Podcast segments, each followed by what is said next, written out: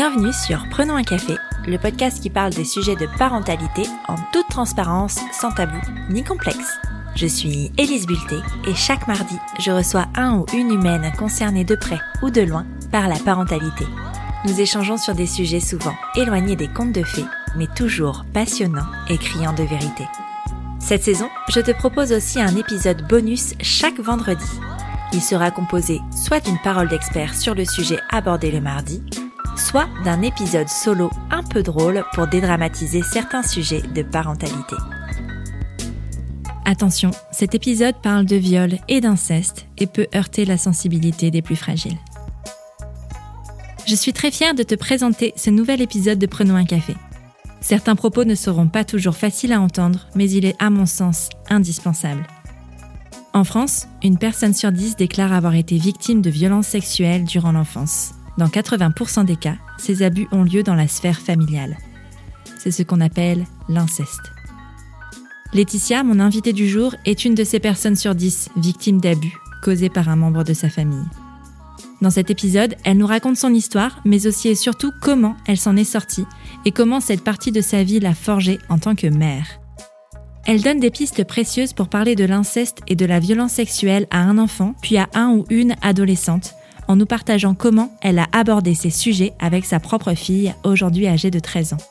Elle évoque également la partie judiciaire de son histoire puisque Laetitia a porté plainte contre son bourreau, qui a été condamné.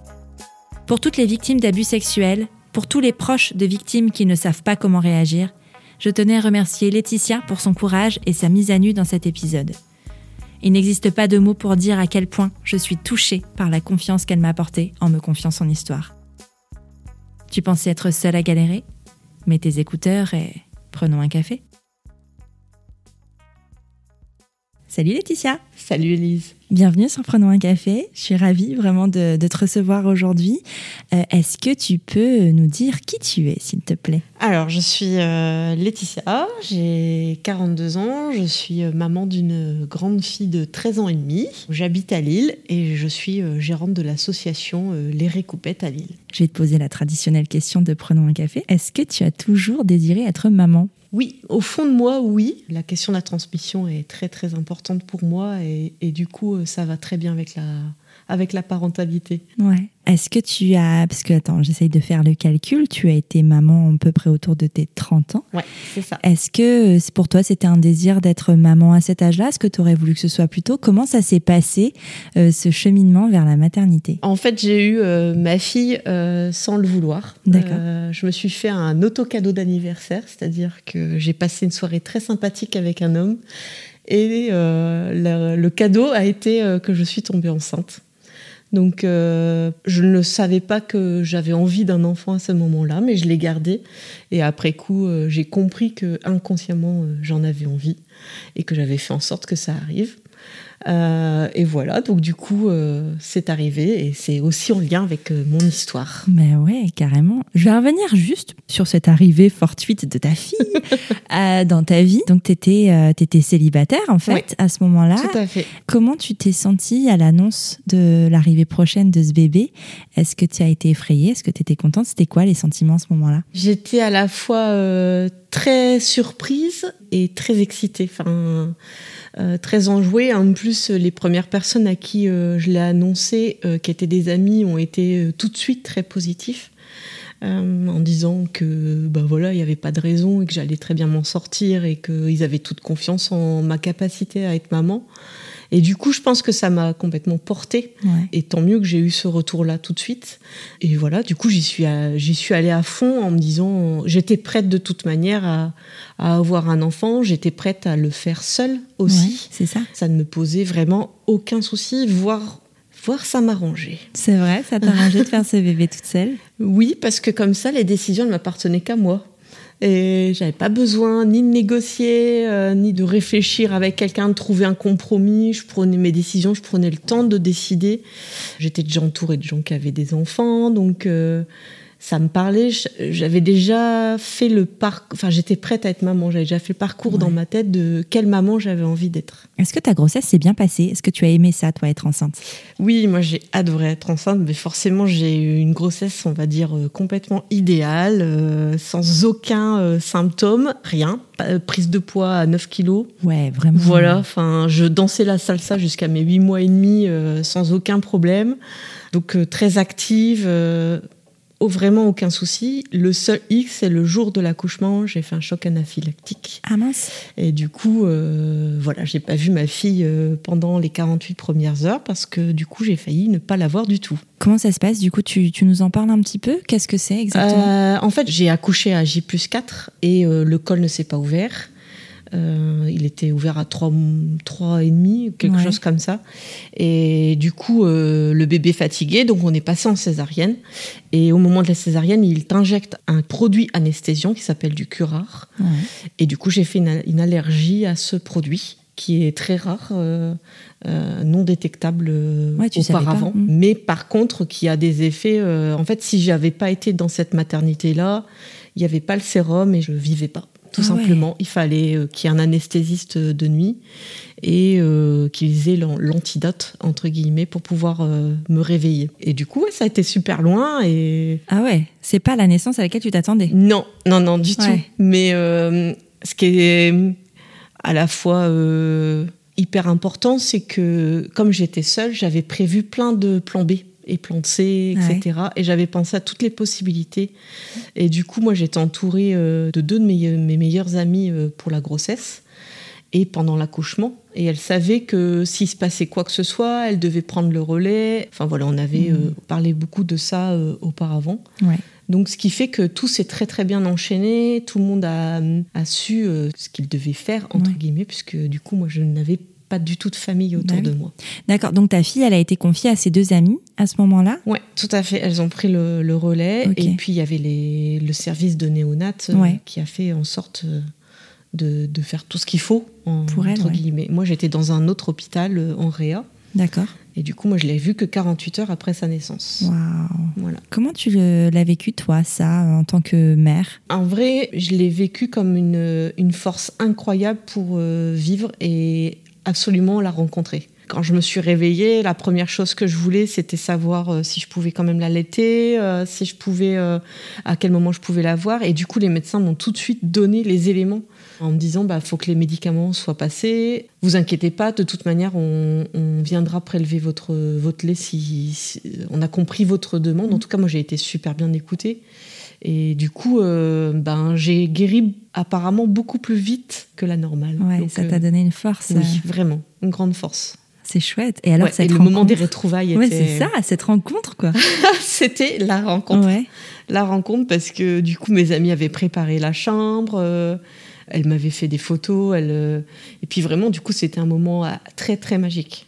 Pas de regrets et, tout le monde a fait ce qu'il fallait. Donc euh, ça, c'était chouette. J'en garde qu'un bon mm. souvenir. Tu connaissais le sexe de ton enfant avant la naissance? Oui, c'était hyper important pour moi de le savoir. Je redoutais énormément d'avoir un garçon. Pour moi, ça me posait un gros, gros problème. Et du coup... Euh, j'avais besoin de savoir absolument euh, le sexe. Et tant mieux, c'était une fille. Pourquoi ça te posait un problème d'avoir un garçon? Bah, Par mon passé, tout simplement. Je ne me voyais pas élever un garçon, euh, je ne savais pas comment m'y prendre. Et j'avais très très peur d'être incestueuse envers lui. D'accord. Et ça revient justement à la raison pour laquelle on est là aujourd'hui toutes les deux. tu as répondu à un appel à témoins que j'ai lancé dans la nature d'Instagram, euh, en demandant s'il y avait des personnes qui souhaitaient témoigner d'un sujet. Euh, tu m'as répondu que tu avais envie d'entendre parler d'inceste et que si, euh, si j'étais intéressée, tu pouvais raconter ton histoire. Quelle est ton histoire avec, avec l'inceste? Ma maman m'a eu avec un homme inconnu. Et qui n'a pas voulu me reconnaître, voilà il a fait son, choix. Et euh, très rapidement, elle a rencontré un autre homme. Donc moi, je suis née en janvier, ma mère l'a rencontré en mars, ils se sont mariés en août de la même année. D'accord. Et euh, il m'a reconnue tout de suite. Et en fait, euh, cet homme a, eu, a été incestueux avec moi jusqu'à mes 26 ans. Ouais, du coup, toute mon enfance, Ouais, ma primo-enfance, mon enfance, mon adolescence, ma vie de jeune adulte a été euh, baignée euh, dans cet inceste et dans les viols de mon, père, de mon beau-père, du coup. Et ça a commencé à quel âge? Ça a commencé à... Alors, mes premiers souvenirs à Mhm. moi euh, sont ceux de mon premier viol pour mes 10 ans. D'accord. Et euh, en fait, ça s'est passé dans une cantine, dans une- un espace de restauration collective. Ce qui est assez dramatique ce jour-là, c'est que du coup, ça a commencé par un jeu. Euh, un jeu sexuel euh, avec euh, des choses à goûter, avec les yeux bandés, des choses comme ça. Et du coup, ça s'est fini en viol, puisqu'il y a eu pénétration. Mhm. Juste après, en fait, il m'a dénoué les yeux et m'a annoncé qu'il n'était pas mon père. Tu savais pas? Non, je On savais t'avait pas. jamais dit avant Non. que. Non, non, j'en avais aucunement conscience et euh, je ne savais pas. Donc, du coup, ça a été euh, le double traumatisme. Je sais que ma mère est arrivée juste après et euh, j'attendais, je me voyais euh, complètement euh, béat euh, devant elle en me Mhm. disant elle va m'en parler forcément. Et en fait, elle m'en a jamais parlé. Donc, il y a eu un silence qui s'est créé tout de suite.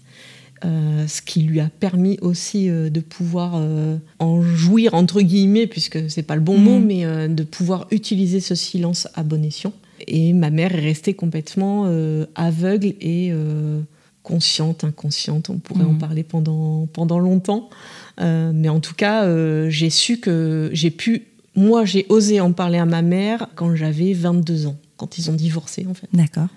donc euh, moi j'ai osé lui dire mais en fait c'est qui mon père? Ouais. et je, je brûlais de, de savoir et la seule réponse que j'ai eue à ce moment-là c'est j'en sais rien. D'accord. Et du coup le silence continue. Ouais.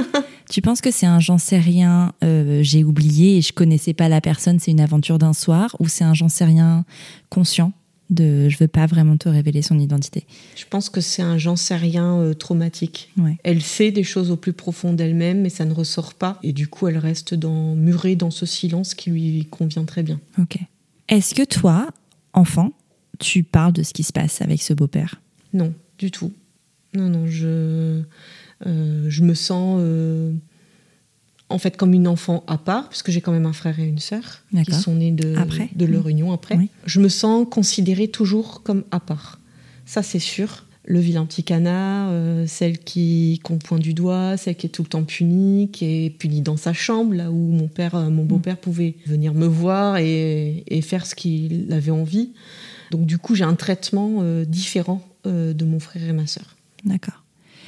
Lors de l'événement dans, le, dans la, la cantine, euh, ta mère, tu dis, elle est arrivée après. Euh, elle a rien vu à ce moment-là? Elle dit n'avoir rien vu. D'accord. tu en as reparlé du coup avec elle après? Oui, j'en ai reparlé avec elle parce que du coup, moi, j'ai en fait plusieurs années, en fait, après la naissance de ma fille, j'ai porté plainte. D'accord. Ok. Donc ça a été un déclencheur pour D'accord. moi. Ok. Euh, je vais revenir euh, du coup sur, euh, sur ton cheminement à toi en tant que mère. Euh, toi, tu savais au fond de toi que tu voulais être mère. Est-ce que le fait d'avoir vécu l'inceste, est-ce que ça a changé quelque chose? Est-ce que tu penses que tu as un rapport à la maternité ou à la parentalité différent? Je sais pas s'il est différent, mais en tout cas, euh, ce qui moi m'anime dans ma parentalité, c'est d'être complètement authentique et dans la vérité absolue. Mhm. Je sais que depuis toute petite, ma fille peut me poser n'importe quelle question, j'y réponds. Ouais. Bien sûr, j'y réponds avec les, les mots qu'elle peut entendre en fonction de son âge, mais ma fille a toujours été au courant de mon histoire, Ouais. de euh, quand elle était dans mon ventre jusque maintenant. Et du coup, ça, ça fait en sorte, moi, de me sentir à l'aise dans mon rôle Mm. et de pas douter.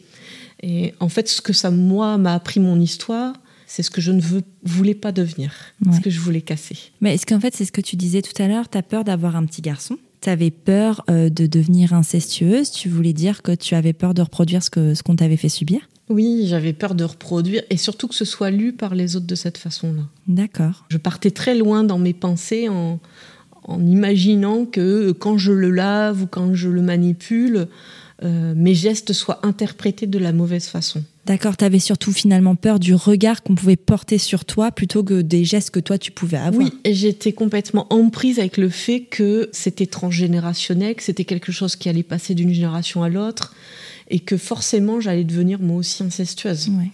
Donc, euh, euh, du coup, je voulais complètement éviter cela. Tu dis que c'est transgénérationnel et c'est vrai que les histoires d'inceste généralement sont, sont, transmises de génération en génération. Est-ce que la génération qui t'a précédé a aussi vécu euh, l'inceste? Oui, tout à fait. En fait, j'ai pas été la seule euh, victime et ma cousine ainsi que d'autres personnes ont été victimes de la même euh, de mon beau-père. D'accord. Donc du coup, oui. Et ma mère, elle a été victime elle-même. Je pense que mes tantes également. Donc du coup oui, clairement, ça se, ça se joue. Et ce qui se passe aussi, c'est que dans ma famille, au plus loin que je puisse aller, il y a aussi cette histoire de femme seule qui élève un enfant. Ouais. Mm. Oui, parce que c'est vrai que euh, finalement, euh, ton beau-père n'était pas ton géniteur. Et ça remonte à, énormément. Est-ce que ta mère aussi Je ne peux pas remonter très loin parce que j'ai aucune donnée. D'accord. Euh, ah vraiment, le, silence euh, continue de, se perpétuer et j'ai aucune information. Donc on ne me répond pas et de toute manière, je n'ai plus aucun lien aujourd'hui avec qui que ce soit. Pourquoi, à un moment, ça a été important pour toi de briser ce silence? Parce que je l'ai brisé déjà auprès de mon beau-père en lui disant que je me rappelais très bien ce qu'il m'avait fait mais que je continuais à avoir une relation euh, de fille avec lui, euh, de famille en fait, mais que je l'avais à l'œil. Et en fait, un jour m'est revenu aux oreilles le fait que quelqu'un de nouveau dans la famille, puisqu'il s'est remarié, a dénoncé le fait qu'elle avait été également attouchée par, euh, par lui. Et là, ça a été le déclencheur pour moi, parce que je lui avais dit s'il recommençait je dirais tout. Et du coup, euh, c'est à ce moment-là où je me suis dit, attends, non, stop, maintenant je parle et, je dis ce qui s'est passé, parce que cette jeune fille, euh, on la mettait en doute dans sa parole en disant qu'elle avait été, euh, elle avait flirté, qu'elle s'était, enfin les trucs un peu bateaux, hein, qu'elle s'était habillée pour que il se passe quelque chose. Toujours la faute des filles de toute façon. Enfin voilà. Et, et là, c'était insupportable pour moi et du coup, cet événement était le déclencheur pour tout dire. Donc là, sa femme de l'époque m'a raccompagnée euh, sur l'île, puisque moi je suis originaire de Bourges, euh, en voiture. Et pendant les cinq heures de voiture, j'ai tout dit. Euh, c'est sorti, tout est sorti. Donc voilà. Et ensuite, j'ai engagé une procédure. Enfin, j'ai été témoignée en pensant qu'il y avait prescription. Euh, parce que je m'étais renseignée auparavant. Et en fait, quand je suis arrivée à la brigade des mineurs, euh, ils ont tout de suite été voir dans le, dans le code pénal et il n'y avait pas prescription pour moi. Donc ils m'ont dit, ben, si vous êtes partante, euh, on y va. Quoi. Enfin, et, et, du coup, j'ai passé ma journée à, à faire le, le, témoignage de, de, ma vie. quoi. T'en étais où, toi, dans ta vie à ce moment-là? T'étais déjà maman? J'étais déjà maman. Est-ce que ta fille a côtoyé cet homme-là? Non, jamais strictement jamais. Elle l'a côtoyée, j'étais dans, elle était en, moi. Ouais. Voilà, mais pas quand elle était née. Donc tu étais déjà maman à ce moment-là. Euh, tu avais déjà libéré la parole auprès de ta fille, puisque tu nous as dit tout à l'heure que, que tu lui avais déjà tout raconté. Avec ta maman aussi? Oui, je lui avais tout dit, mais ma mère était toujours dans le déni. D'accord. Mm, elle mm. t'a pas cru? Non. Non, elle a dit que, j'allais foutre la merde, que moi j'étais le vilain petit canard pour elle, donc euh, voilà. Enfin, elle m'a, j'ai eu aucun soutien, aucune écoute. Euh. Il y a des moments où elle me confiait des choses et euh, au final, pour ensuite revenir en arrière. Et le jour du procès, elle a été forcément entendue à la barre des témoins et les éléments montraient qu'elle était forcément au courant elle a continué de nier et de dire qu'elle était au courant de rien et qu'elle se rappelait de rien. Donc, pour moi, ça a été euh, le point final à notre relation en disant que je, de toute manière, elle ne, elle ne me mettait pas en sécurité, elle ne faisait pas en sorte de dire la vérité. Donc, du coup, j'avais plus de. Enfin, pour moi, c'était pas une maman, quoi. Donc, euh, j'ai rompu tous les liens avec ma mère. Comment ça se passe avec tes frères et sœurs? Je n'ai plus aucune nouvelle. En fait, c'est ce qui se passe euh, très majoritairement euh, suite à un procès. Tous les liens familiaux euh, seront. Et du coup, moi, je n'ai contact avec une seule cousine qui elle-même a été victime. C'est le, seul lien. Alors, on a pourtant une grande, grande famille. Mais non, tout le monde m'a tourné le dos et tout le monde pense que j'ai menti. C'est quand même assez, euh, assez fou. Oui. Parce que, parce que non seulement, enfin, c'est pas le genre d'histoire que tu inventes et en plus t'es pas seul. Oui, puis il a été reconnu coupable. Voilà. Donc du coup, ils ont assisté au jugement, au tribunal, mais je pense vraiment euh, foncièrement que c'est trop difficile à accepter la vérité mm. et que du coup, euh, euh, c'est plus facile de dire que c'est la faute de quelqu'un. Donc, moi, je leur en veux pas. La porte reste ouverte. Mais je pense que c'est une façon de ne pas, de ne pas s'effondrer que de mm. dire que, que c'est moi qui ai menti. Donc, je leur accorde cette possibilité. voilà. Je comprends. Tu disais que cet homme avait été reconnu coupable et il a été condamné? Oui, 8 ans. Ferme? Ouais, ferme. Comment tu te sens, toi, euh, à l'annonce de la sentence? Pas très bien. Non. Parce qu'on a beau libérer la parole, en fait, le plus dur, c'est l'après.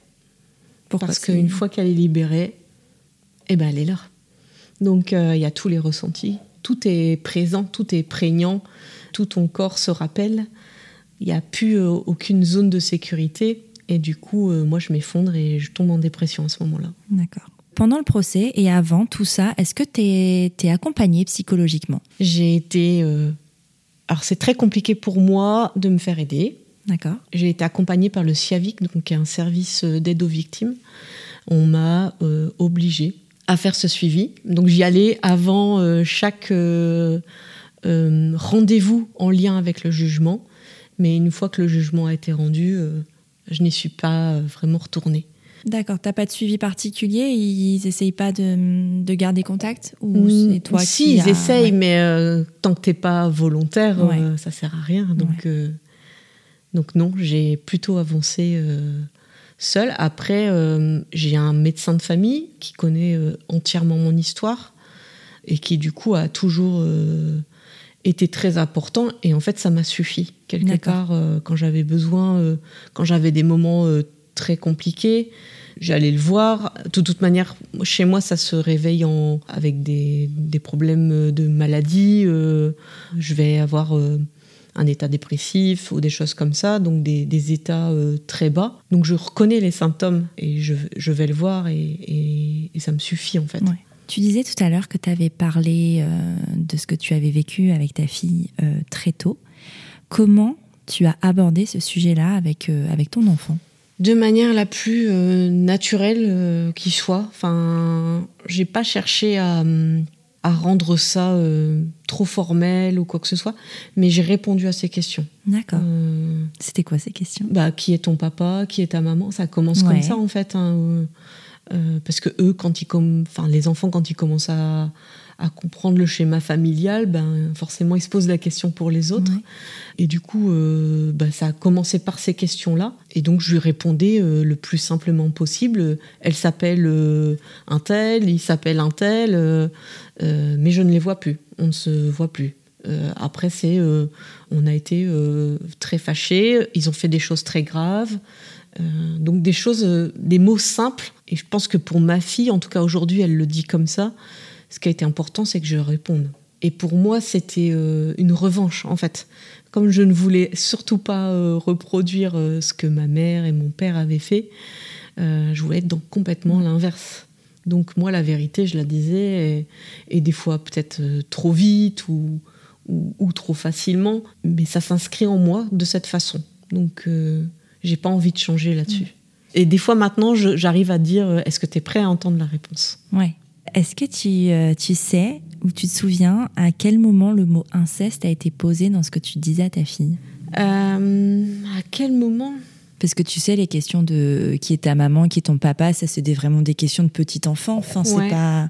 Et il y a un moment, est-ce que, enfin, tu allais dans le temps, dans la chronologie de sa vie à elle, est-ce que tu allais à chaque fois un peu plus loin dans ses oui, dans tes tout à fait. J'allais toujours un peu plus loin, mais du coup, je me servais euh, souvent de support euh, d'un livre, euh, d'un roman, d'un film ou une série. Alors les séries pour les jeunes ados, ça marche très très bien, euh, où on aborde des sujets euh, importants. Et du coup, on a, on a toujours en fait ce rituel de regarder des, choses ensemble un, soir de la semaine. Et euh, bah, je me suis servi de ces, ces, éléments pour aborder ces sujets. Si jamais quelqu'un et dans ta situation, quelqu'un qui aurait vécu l'inceste aussi et qui aimerait en parler à, à ses enfants, est-ce que tu as des titres, justement, des supports comme ça à, recommander? Bah, Il y a le petit illustré de l'intimité qui vient de sortir, qui euh, aujourd'hui euh, peut paraître euh, trop tard pour ma, pour ma fille, mais en vrai, il est juste extraordinaire ce livre. Il parle vraiment de l'intimité et des liens avec cette intimité. Donc du coup, oui, ça c'est un support que j'aurais aimé avoir auparavant Il y a aussi la série 13 Years Old, qui est une série en fait tournée pour spécialement pour les pré-ados et les adolescents. D'accord. Et qui aborde tous les sujets du suicide, de l'alcool, de la drogue, des relations sociales, des réseaux sociaux. Tous les sujets qui sont un peu difficiles a priori à aborder en tant que parent, en fait. Exactement. Du harcèlement, euh, de l'inceste, du viol. Euh, enfin, ça parle vraiment de tout ça. Et je trouve qu'elle est très très bien faite. Donc euh, ça, c'est une chouette série à, regarder. Faut y aller doucement. Ouais. Mais tu la regardes avec elle, vous regardez ça ensemble. Ouais. Ouais. ouais, je la laisse pas regarder ça seule. Non, bien sûr. Non, mais enfin, tu vois, je trouve ça hyper intéressant parce que euh, parce que tu l'accompagnes en fait. Euh, oui, puis on a toujours été très complices. Alors du coup, on a vécu nos ces deux premières années complètement euh, rien qu'à deux. Donc de ça est née une complicité importante. Et ma fille, elle a le côté magique de de ressentir et de, de comprendre mes états et de savoir en parler ouvertement. Ça, je, je, trouve ça assez magique. Elle met toujours le bon mot au bon moment. C'est la magie de la communication, je crois. Quand tu commences à, à, dire les choses telles qu'elles sont à ton enfant, même si c'est pas facile, même si c'est des mots qui font peur, euh, de parler des sujets comme ça, tabou, euh, sans complexe. je le sors comme ça, mais, euh, mais oui. Et, et c'est, je pense que c'est la magie de la communication, en fait, qui fait ça. Donc c'est, toi qui l'as mis, cette magie-là, finalement, sur ta fille. Tu l'as magiée tu lui as donné de la magie, des paillettes. Et, euh, et c'est beau, en fait. C'est très, très beau. Ta fille est ado, enfin pré-ado. Ouais. Quel est son rapport avec. Euh, quel est, toi, ton rapport avec le fait que ben, elle va avoir une vie amoureuse, une vie potentiellement sexuelle Quel est, toi, ton rapport par rapport à ça? Euh, Mon rapport, il, est, il reste toujours sur le même, le même niveau de facilité d'en parler. Ouais. Euh, ma fille, elle peut vraiment me poser euh, toutes les questions qu'elle veut. Euh, qu'est-ce que c'est une fellation? Je vais lui répondre. D'accord. Et, je vais lui répondre avec les mots qui correspondent à son âge et à son âge, à son niveau de développement. Et moi, je pense vraiment foncièrement que tout peut être abordé très tôt. Donc, du coup, c'est facile. Elle-même, elle me dit que ses copines n'ont pas cette chance-là. ses amis garçon ou fille d'ailleurs, et que pour elle, elle, ressent vraiment euh, une différence avec euh, les autres familles sur euh, les sujets qu'elle peut aborder, et maintenant elle se sent à l'aise pour en parler et transmettre à son tour aussi ce qu'elle sait sur ces éléments. Et après, elle fait ses hum, propres découvertes. Aujourd'hui, on, on découvre chez elle le côté intime. C'est une grande fan de manga et on la voit euh, s'épanouir, mais en même temps euh, rechercher euh, des éléments de compréhension sur, sur la vie dont elle ne nous fait pas toujours part. Et du coup, c'est bien, il faut que ça se développe. Elle a le droit à son jardin elle secret. Elle a le droit à son jardin secret, exactement. Tu vois ce que tu disais dans le choix des mots, des vrais mots? Moi, ça me fait penser, et dis-moi si je me trompe, parce que moi, je ne suis pas concernée par le sujet de l'inceste, mais j'ai l'impression que les victimes d'inceste qui ont reçu des, gestes sexuels qui ne sont pas appropriés euh, à chaque fois, on a minimisé euh, les gestes avec des mots. On dit jouer peut-être, enfin mettre, mettre, des mots enfantins sur des actes qui ne le sont pas. Tout à fait. Et c'est bien ancré parce que ça m'arrive par exemple que des copines me, me disent euh, oui, il y a eu tel événement à l'école, etc. avec mon enfant. Elles parlent de oui, mais ça joue à la, au papa et à la maman. Alors ce genre de choses pour mm. moi c'est dans mon corps insupportable à entendre. Maintenant, j'essaye de comment dire de le dire avec euh, parcimonie parce que le but c'est pas qu'elle euh, se sente attaquée euh, ni jugée parce que ce mot-là malheureusement il est apparu dans le vocabulaire même s'il est complètement faux ça n'existe pas ces jeux-là et je pense qu'il faut continuer à le dire, à le redire. Il faut réexpliquer aux enfants, reprendre la situation, reprendre les événements et pour qu'ils comprennent qu'il y a des choses qui sont interdites. C'est vrai qu'on a tendance à, à, mettre des jolis mots sur euh, les parties intimes notamment. Par exemple, je pense à quand tu as un enfant euh, et moi, la première, hein, moi je le fais aussi. Hein. Tu dis pas une vulve ou un vagin, tu vas dire euh, une, une pépette, une zézette, enfin ce genre de choses. Tu dis pas un pénis, tu vas dire un zizi ou, ou que sais-je. Et parce qu'on n'ose pas et qu'on ne nous a pas non plus appris à dire les vrais mots. Et c'est problématique en fait quand ils pensent. C'est problématique et ça ne sert que le jeu des incesteurs. Ouais parce que eux, ils vont utiliser ce vocabulaire-là. Du coup, ça fait que l'enfant, il croit qu'il a un rapport familier avec la personne, donc ça le met en confiance, et du coup, ça laisse toute la liberté à l'incesteur de faire ce qu'il veut. Mm. Du coup, on ne fait que servir ces éléments. En parler, libérer la parole, c'est hyper important à partir du moment où la personne est consentante et qu'on ne la force pas à le faire. Mais c'est aussi important que les personnes témoins prennent conscience de tous ces éléments et qu'ils changent en fait leur manière d'être pour éviter de continuer à servir euh, les propos des incesteurs et euh, le vocabulaire et qu'ils se sentent en toute sécurité de faire ce qu'ils souhaitent. Oui, parce qu'ils ont un sentiment de, toute puissance finalement. C'est monsieur et madame tout le monde. enfin, c'est surtout monsieur, puisqu'il faut quand même rappeler que c'est une grosse majorité d'hommes, c'est 98% d'hommes. Donc euh, c'est monsieur tout le monde, vraiment. Ça se passe partout, dans n'importe quel dans niveau familial. Il faut jamais croire qu'on est à l'abri de qui que ce soit. Et du coup, euh, moi, il y a un chiffre qui m'a marqué, c'était euh, trois enfants par classe sont touchés par l'inceste. C'est énorme. C'est trois enfants par classe.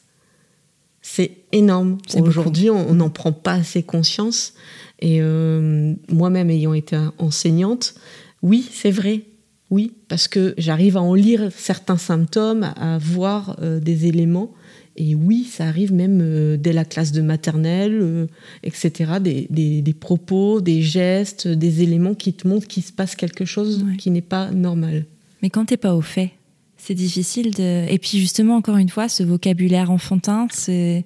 Enfin, j'imagine, parce qu'encore une fois, vraiment, je ne peux qu'imaginer et, supposer en fait ces situations-là que quand on entend un enfant évoquer un acte qu'il pourrait recevoir, selon les mots et les termes qu'il va utiliser, ben ça sera minimisé en fait. Oui, il faut pas oublier qu'en tant que parent, on a le droit de dire "Écoute, je reçois ce que tu m'as dit, j'ai besoin d'y réfléchir et je reviens vers toi." Ouais.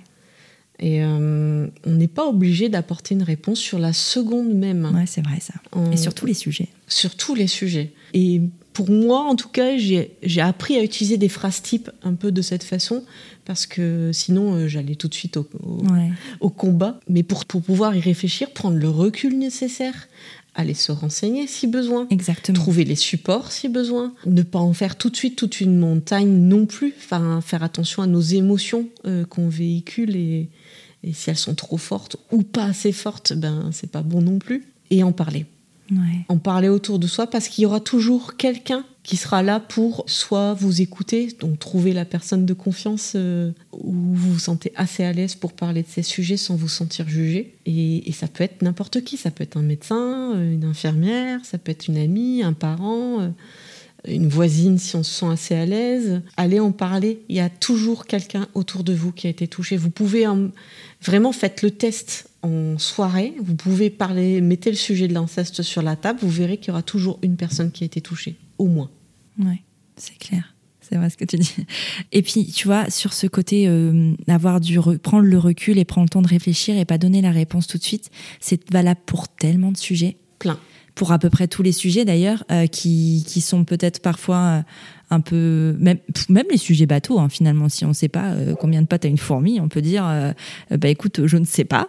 Je vais aller me renseigner et je te dirai mais parce qu'en fait c'est pas parce qu'on devient parent ou qu'on est adulte face à son enfant qu'on a ce devoir de tout savoir. Oui et c'est hyper important pour l'enfant de se rendre compte que les adultes ne savent pas tout. Ouais c'est vrai. C'est vrai c'est parce que du coup ça ne vous met pas dans un rapport de dominant dominé ouais et, c'est ça, en fait, le problème, finalement. C'est à cause de ce rapport-là que, que les situations euh, dramatiques après arrivent. Tout à fait. J'ai toujours pensé ma fille comme étant mon égale et euh, elle avait le droit d'exprimer, de dire les choses autant que moi.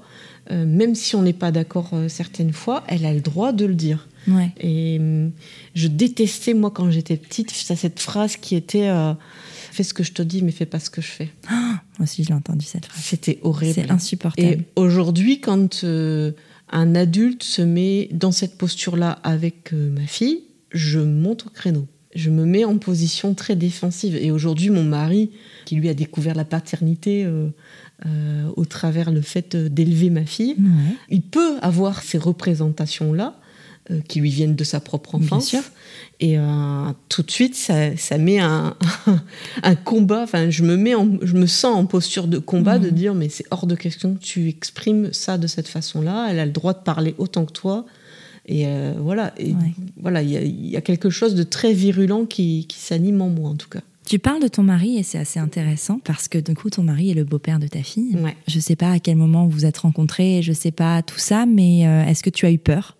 De ça, de faire entrer un homme euh, dans la vie de ta fille Bien sûr, bien sûr. J'ai toujours peur. Il peut toujours y avoir des, des choses. euh, je suis au, je suis pas tout le temps aux aguets parce que il y a la confiance euh, et puis il y a le, le nombre d'années qui passent. Maintenant, ça fait dix ans qu'on est ensemble, mais il y a toujours quelque chose. Là, avec l'arrivée de de l'adolescence, le corps qui change, euh, forcément, il y a des pensées qui passent, mais ce ne sont que des pensées. Ouais. Et en fait, ce qui, moi, me raccroche à la vie, euh, c'est la psychologie positive, c'est de, de combattre ces pensées euh, en me disant est-ce que c'est réel? Je suis de formation, en tout cas, j'ai suivi une grosse formation sur le comportementalisme et j'ai suivi des enfants autistes pendant très longtemps. Et ça m'a beaucoup servi à moi pour me structurer et savoir comment je pensais. Et du coup, je sais que ces pensées, elles sont dans ma tête et que ce n'est pas une réalité. Et du coup, je vais faire cette analyse pour pouvoir éviter que je monte en épingle. Mm. Voilà. Parce que ben, ça se réveille tout de suite. Bah oui, ce qui est normal. Voilà. C'est euh, la réponse du corps traumatisé Oui. aussi. Et j'hésite pas à lui en parler. Bah, c'est ce que j'allais te dire. euh, quand tu l'as rencontré, est-ce que tu lui en as parlé tout de suite Tout de de tout suite. ça? Ouais. Moi, j'avais vraiment besoin qu'il sache euh, où est-ce qu'il mettait les pieds. Ouais. En plus, Oui. bon, je l'ai rencontré, euh, je venais de porter plainte. hein. Donc, euh, Donc il était là pendant Ouais. toute la procédure et et, il tout est ça. au procès, donc euh, du Il faut s'accrocher pour un début de relation comme oh, ça. oui, Il y a des débuts de relation plus simples que d'autres, on va dire. c'est ça. Et il a été euh, tout de suite, euh, enfin, il a réagi tout de suite. Bah, J'imagine que oui, sinon tu serais plus avec lui. Mais, euh, mais il a été tout de suite avec toi. Enfin, il a réagi. Oui, oui, oui. Et mm, il est surtout resté lui-même. Ouais. Il n'a pas essayé de jouer un jeu, il n'a pas essayé d'être le chevalier servant euh, qui sauvait sa princesse. J'aurais pas supporté. Et il a grandi, il a évolué avec moi. Ouais. Parce que euh, du coup, euh, il n'y a pas que des hauts, il y a beaucoup de bas. C'est pas facile à vivre au, au jour le jour. Forcément, ça a une incidence euh, sur tout. La sexualité, euh, ta vie personnelle, euh, tes liens avec les autres, euh, ça a des incidences sur tout. Donc il faut pouvoir décrypter pour pouvoir réexpliquer euh, ensuite. Et ça change. Ouais. Ça change. Enfin, moi, je. Oui, je- je- j'ai l'impression de, de changer et d'évoluer encore aujourd'hui. Donc il faut que ça suive derrière. Ouais. Bien sûr. Parce que lui, il n'est pas dans ma tête, il n'est pas dans mon corps. J'ai eu des gros, gros changements euh, sur mon lien euh, au rapport sexuel, tout simplement. Enfin, ne serait-ce Mhm. que ça. Donc, du coup, euh, forcément, euh, les montagnes russes. Ouais, il faut suivre. Et oui, ce que j'ai toujours admiré, c'est sa loyauté.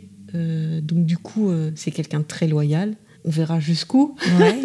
ouais, mais regarde, tu Mais- imagines que tu fais, enfin, vous communiquez certainement beaucoup aussi. Ça commence toujours par un gros clash et après, on communique. voilà. Il- C'est votre façon d'amener la communication. Exactement. Comme dans toute relation, il y a une façon D'abord un faire. gros malentendu. Il faut que moi je puisse euh, décrypter euh, de mon Ouais. côté et redescendre. Et ensuite, oui, ça communique. Ouais. Mais c'est finalement un peu comme avec ta fille, finalement, c'est un peu la clé de tout, la communication. Ouais, ouais. Et c'est vrai que c'est une phrase qui paraît bateau parce qu'on la sort à toutes les sauces, parce que, mais c'est tellement vrai. C'est vrai. C'est tellement vrai dans le couple, dans les relations avec les enfants, dans les relations euh, familiales, même avec les parents. Enfin, la avec tes amis aussi. Enfin, je veux dire, si tu communiques pas, on arrive tout de suite sur des quiproquos et, et sur des Et situations même qui dans sont compliquées. Ah bah, surtout, oui. oui, en effet. Je- je- je- je- oui. J'en j'en ai bien l'exemple, j'en ai bien quelques-uns en tête, en effet. Non, mais c'est vrai, c'est vrai que c'est hyper important que la communication avec l'autre, en fait. Enfin, il faut aussi comprendre que personne n'est dans nos têtes, quoi. Ouais. Et que si on dit pas les choses, en fait, la personne peut pas le savoir. Sur un ressenti, en tout cas, pas sur des faits, parce que des faits peuvent être vus par autrui, mais sur des ressentis, on peut pas savoir à notre place. Exactement. Et c'est tellement important. Donc, du coup, quand tu as rencontré ton mari, euh, t'as mis longtemps avant de le présenter à ta fille? Non. Non, non, parce qu'elle était euh, dans ma vie euh, au jour le jour. Ouais. J'avais pas de moyens de garde. on s'est rencontrés sur OVS. Je sais pas si tu connais cette. C'est On va sortir. Si, je connais parce que ma mère l'utilise. et, et du coup, moi, j'avais fait. euh, euh, voilà, je suis quelqu'un de sociable, euh, mais j'avais forcément ma fille, pas de moyens de garde. Du coup, je créais des sorties chez moi pour pouvoir rencontrer des gens euh, au moment où elle était couchée. Et du coup, c'est comme ça qu'on s'est rencontrés. Ah, c'est chouette. Et donc forcément, s'il venait chez moi, il voyait que j'avais un enfant. Ben, Lui, c'est difficilement euh, Cachable. camouflable. Ouais. donc euh, j'ai pas triché. Ouais. Et du coup, euh, je me serais même pas douté qu'il se serait intéressé à moi vu le contexte. euh, mais c'est arrivé. Bah, c'est chouette, c'est trop chouette.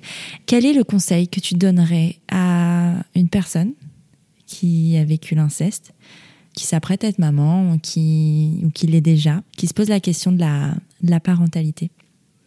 Qu'est-ce que Hmm. tu lui dirais? Quel conseil je lui donnerais? Ou papa, parce qu'il y a aussi des petits garçons qui sont victimes d'inceste. Donc, Voilà. euh, D'apprendre à s'écouter, d'apprendre à décrypter euh, ce dont elle a besoin et ce qu'elle ne supporte pas. Et ensuite pouvoir le communiquer euh, à autrui. Je pense que moi, ce qui me permet d'avancer, c'est de me connaître, de connaître mes limites, de savoir euh, que c'est insupportable pour moi d'être câlinée ou de manière trop forcée ou Mhm. des choses comme ça. Donc, je peux avoir des gestes d'affection, mais pas tout de suite et pas très vite. Donc, connaître ses limites et connaître ses- son, son corps, euh, sa façon de fonctionner, et qu'il n'y a rien d'immuable. C'est-à-dire que ça peut être inscrit à un moment donné de cette façon-là et que ça peut changer euh, au fur et à mesure. Les hormones, les rencontres, la vie, tout simplement, fait que euh, tu n'es tu n'es pas immuable non, et que clair. quelque chose qu'on a pensé ne pas faire à un moment donné peut très bien être quelque chose que tu feras à un moment donné. Ouais. Mais puis, juste s'écouter. Puis il est jamais trop tard pour parler Ouais, aussi. jamais. Jamais, même si parfois il y a prescription auprès de la justice, il est quand même jamais trop tard On pour a parler. quand même le droit de déposer un témoignage et ça peut toujours servir à quelqu'un. Moi, c'est ça qui m'a animée Ouais. au démarrage. Et c'était une avocate qui me l'avait dit. Elle m'a dit, mais en fait, vous pouvez très bien aller déposer un témoignage. En effet, s'il y a prescription, ce sera rangé, mais ça peut très bien servir à, quelqu'un un Mhm. jour. Parce que si quelqu'un vient porter plainte et n'est pas sous le régime enfin, de la prescription, Prescription. ils s'en serviront du coup. Exactement. Ok. Merci beaucoup Laetitia pour ta confiance, pour, euh, pour tes mots, pour ça, pour le partage. C'est important, je pense, de le faire, de lever le voile sur ce sujet-là, sur tous les sujets tabous, mais en particulier celui-là. Euh, je suis ravie d'avoir rencontré, d'avoir fait ça avec toi et, euh, et puis à bientôt. À bientôt. Merci. J'espère que ce nouvel épisode t'a plu. Si c'est le cas, je t'invite à mettre des étoiles et des commentaires sur Apple Podcasts ou iTunes pour m'aider à mettre en avant le podcast. Tu peux aussi partager l'épisode sur tes réseaux sociaux, en parler autour de toi, bref, faire en sorte que Prenons un café soit connu du plus grand nombre. Tu peux aussi soutenir Prenons un café sur Tipeee. J'ai très envie d'emmener le podcast encore plus loin, mais pour ça, j'ai besoin de toi. Alors si le cœur t'en dit, tu peux entrer dans l'aventure avec quelques euros. En échange, de nombreuses contreparties trop sympas t'attendent. Rendez-vous sur la page Tipeee de Prenons un café. Tu es sur Prenons un café, le podcast qui parle des sujets de parentalité en toute transparence, sans tabou ni complexe. Je te retrouve vendredi pour une parole d'expert pendant laquelle un avocat nous expliquera tous les recours pour les victimes de violences sexuelles et bien sûr mardi prochain pour un nouveau témoignage. Abonne-toi à Prenons un café sur ton appli de podcast préféré pour ne rien manquer. D'ici là, prends bien soin de toi autour d'un café.